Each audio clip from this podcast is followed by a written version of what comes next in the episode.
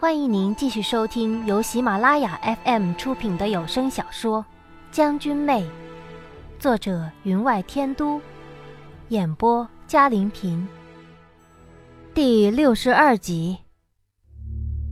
那一年，李世元身败名裂，因叛国抄家，他的孙子李英浩、孙女李慕慧，在送往西江途中被那押送的官兵毒打。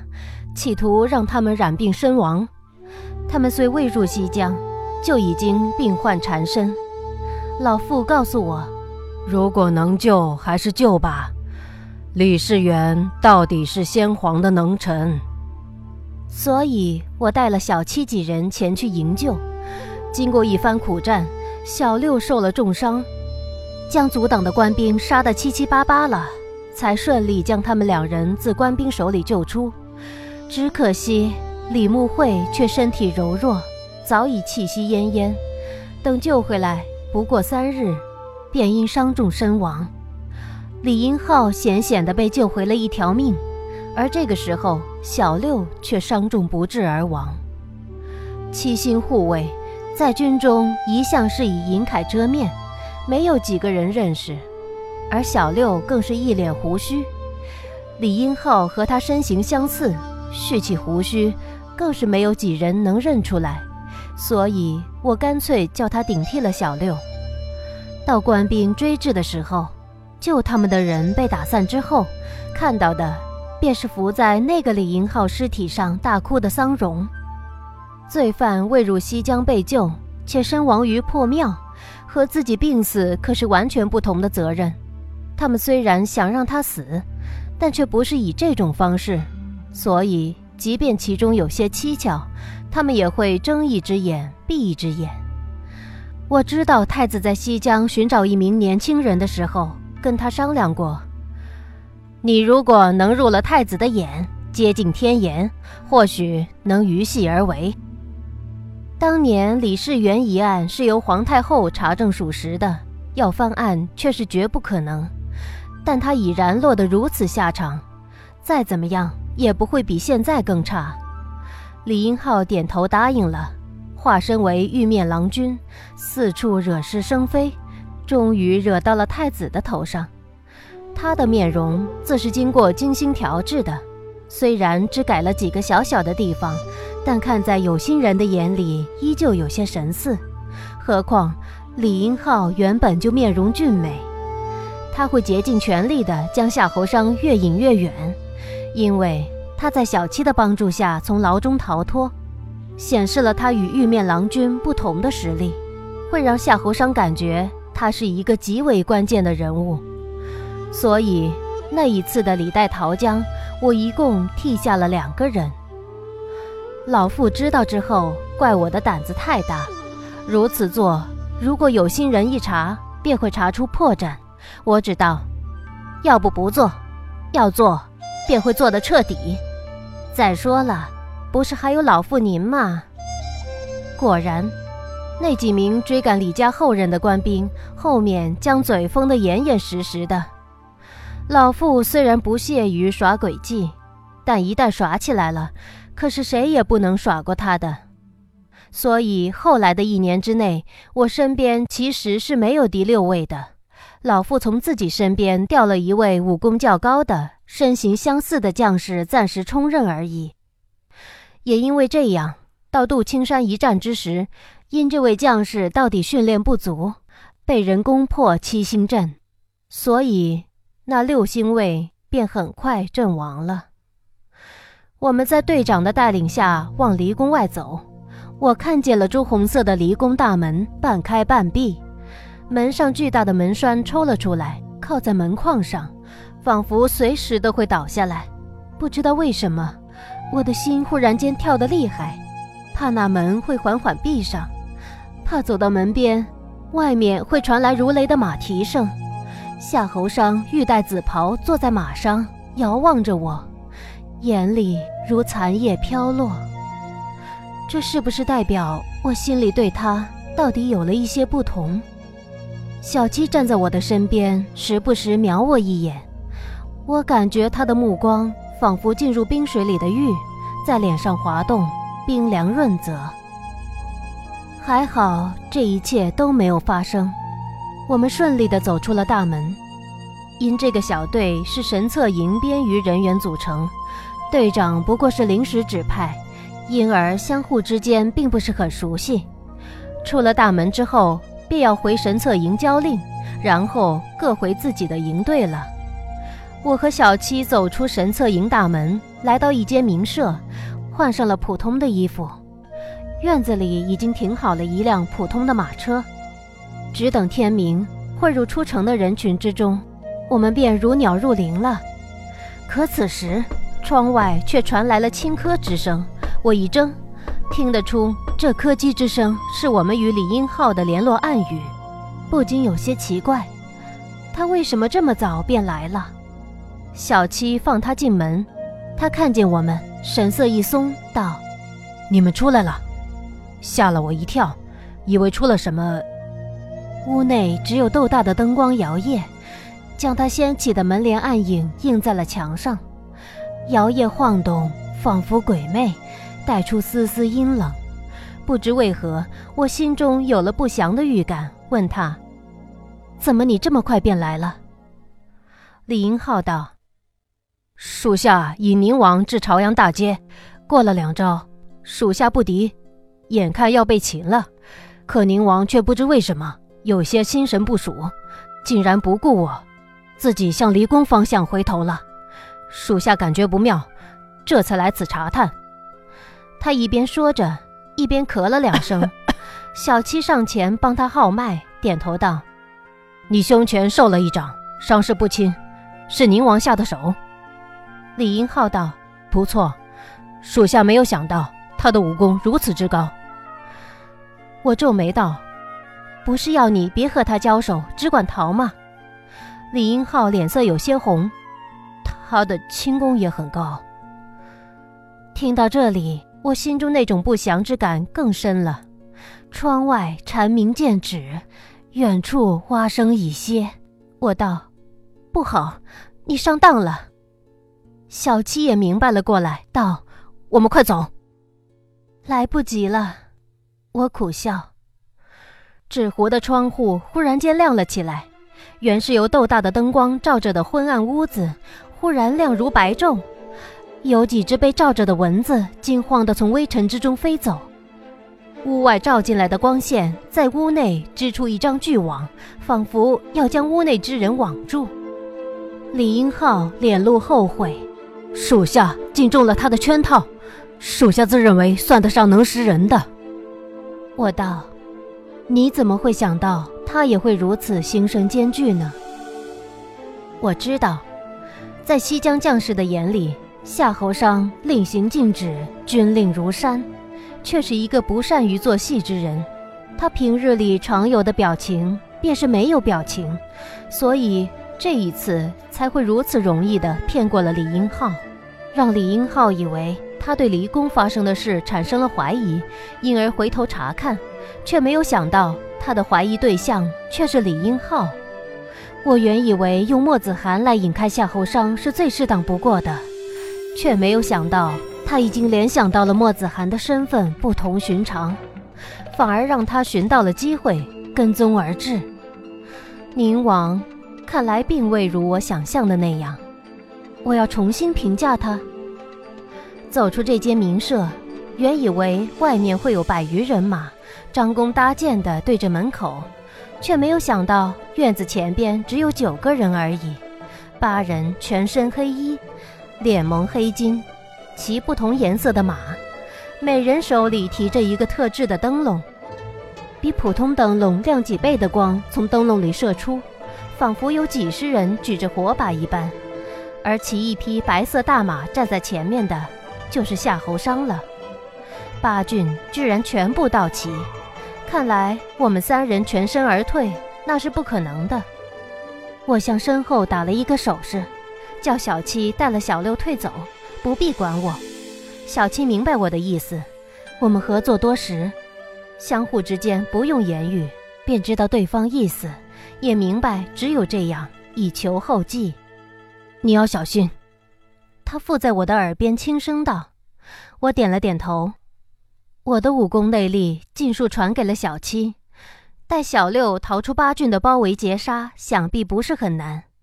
我没有忘记，还有一个身手与小七相差不多的夏侯商，所以我将匕首从袖里拔出，放在颈间，道：“王爷，我跟你回去，放过我的兄长。”夏侯商是一个不喜欢受人胁迫的人，在西江之时。他手下将领被蛇铁木擒了，押于军前，想挡住他的兵马前行。他只用手里的马鞭指了那名将领，道：“你的家人，本王会让其衣食无忧。”那将领咬舌而亡。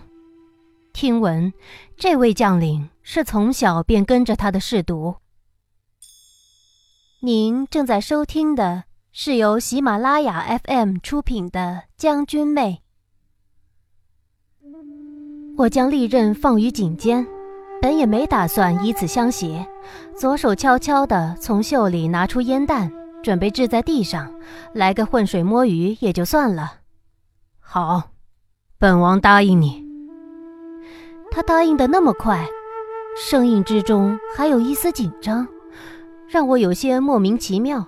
抬头向他望去，他的背后夜色如幕，上挂一轮明月，眼睛更似黑色晶石，闪着幽暗之光。看他不像说笑，我悄悄地将烟弹藏在袖内，问道：“当真？”本王说话从不反悔。小七和小六走到我的身边，低声道：“不如我们一起走。”我冷冷道：“你们傻了。”北斗七星和八骏相遇，本就是旗鼓相当之事，何况如今只剩两星，还有我这个老弱病残。别想耍什么花招。本王依你所求，但你们也别挑战本王的底线。夜风传来了夏侯商的话，冷笑如冰。我们自然知道他说得出，做得到。小七与小六交换了一下眼神，向我道。保重。他们无声地告诉我，他们会回来的，会将我救出去。两人腾空而起，飞身跃上墙头，几个起纵，身影消失于漫漫夜色。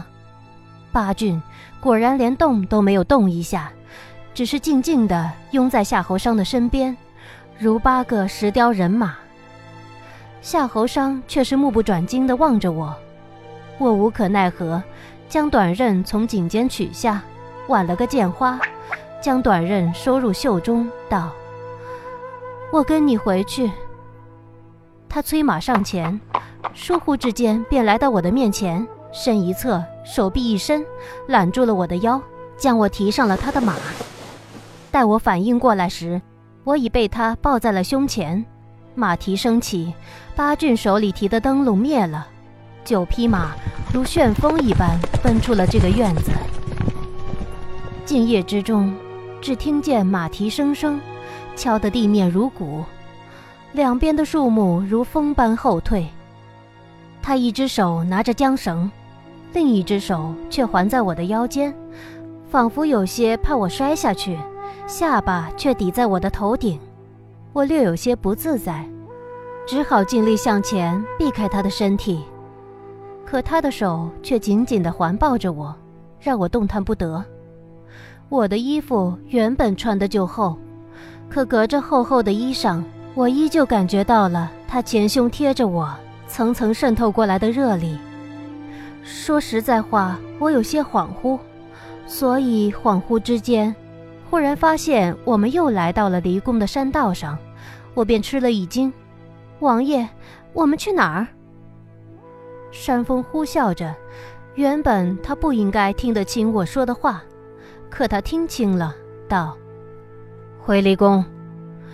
今晚赏月还未完呢。”八骏骑马护在他的前后左右，无论他的马或快或慢，总保持队形不乱。此等齐整军威，早就引起了路人的注目。有在街上巡逻的义兵便想上前。可瞧清了码头上宁王府的府徽，便止步不前，弯腰行礼。却是依大将军制的。我暗暗生惊，看来他已经不再是一个闲散王爷了。可他无端端的还赏什么月？赶紧回府让我睡上一觉，倒是真的。先前进离宫之时，我是坐在轿子里的，如今被抱在马上，四周的景色便一览无余。半山头上，离宫之内有暗暗的灯火，树木之间的白气到了夜晚，被那灯光一照，变成微紫。朱红的大门已然打开。酒妓旋风一般驶入，宫人跪下行礼，垂目而不敢望。酒妓长驱直入，驶过四门二阁，直至雾清阁才停了下来。他抱着我跃下了马，吩咐道：“四处看着。”那八骏便骑马悄无声息地退了。我知道，这代表他们潜伏暗处，在周围守着呢。雾清阁一面临山，用暗紫泛金的雾纱挡住，重重叠叠，有白气从雾纱之中隐隐冒出。阁内是一个极大的池子，池内瓷砖铺底，从清澈的水面望下去，可见那瓷砖拼成一朵极大的红色牡丹，娇艳如唇。水面有白气升腾，显然是从旁边的温泉引来的水。有身穿绛粉薄纱长裙的宫女，将一些金黄透明的液体倒入池中，那池水便染成了如酒般的青黄。室内有淡雅的香气，柔媚而不使人生厌，热气更是扑面而来。那领头宫女向夏侯商行礼退下，脸色微红，眼中有羞意。我这才醒觉，夏侯商居然抱着我到了这里。我忙挣扎道：“王爷，请放手。”他放下我，垂目望着地上的金黄方砖，用极淡的语气道：“进汤吧。”什么？我愕然地抬起头来。为什么？你袖子里藏了短刃，身上的金镯钗环都除了下来，可需要本王亲手帮你？他终于不望地上的方砖了。嘴角挂了清浅的微笑，望着我。可是，我已经说得清清楚楚了，我不愿意服侍他，他不是我那杯茶。我的身份现如今是草石公主，看在俊撵玉的份上，他会给我一份体面。谁成想，他还是将我当成了他的妾室，不用白不用。我怒火升起，却无能为力。如果身上被除得干干净净，手腕上的金镯就再无用处了。杀人对我来说都如切菜，可此事……来人，杯酒。他转身走到了池边镂空雕花的屏风后边，那里有一张八仙桌，桌上放了细瓷茶具。听到屏风后的声音，他径直在那儿坐下了，自己动手倒茶。有宫女用朱红托盘拿了几个小菜过来，走入屏风后面，将小菜摆上了八仙桌。宫女们鱼贯而出，纱裙拖过无尘的地面，仿如一阵香风。只有我呆呆地站在池边，看了看池水，又望了望屏风，弄不明白他到底想干什么。敬完了，上来陪本王喝酒。夏侯商的声音忽然从屏风后面传了过来，被子放在硬木桌上的声音如金石敲击。我终于明白了他的意思。我下去洗着，他躲在屏风后面吃着。我怎么知道你偷看还是不偷看？想来我年少之时经常干这种不着调的事儿。每逢其他兄弟三五成群的跑到小溪处浪里白条。我便捉上一篓子水蛇，等他们除得干净了，便把那篓子水蛇倒进溪水。等水蛇悄无声息地游进那群光了屁股的健美身躯时，我却悄无声息地将他们的衣服全收了。待惊叫声起，月光将他们身上的水珠反射成银色，几条洁白光裸的身影冲上了岸，如身后有鬼追着。我总要吟诗一首：“夜辞白溪流水间，千里江陵水连连。两岸猿声啼不住，光深已越草丛间。”此种好事儿玩得了一次，就不能玩第二次。众人皆有了警觉，洗澡之时总派一人轮流看着衣服。如果有人接近，便大喊一声，众人便如鸟兽散了。想想那个时候，他们对我是极为宽厚容忍的，虽然知道是我，当面还是恭敬地称一声将军。该办的事儿一件不落的去办。正因为我的胡闹荒唐。才让他们毫不怀疑我的身份，可如今却也现世报了。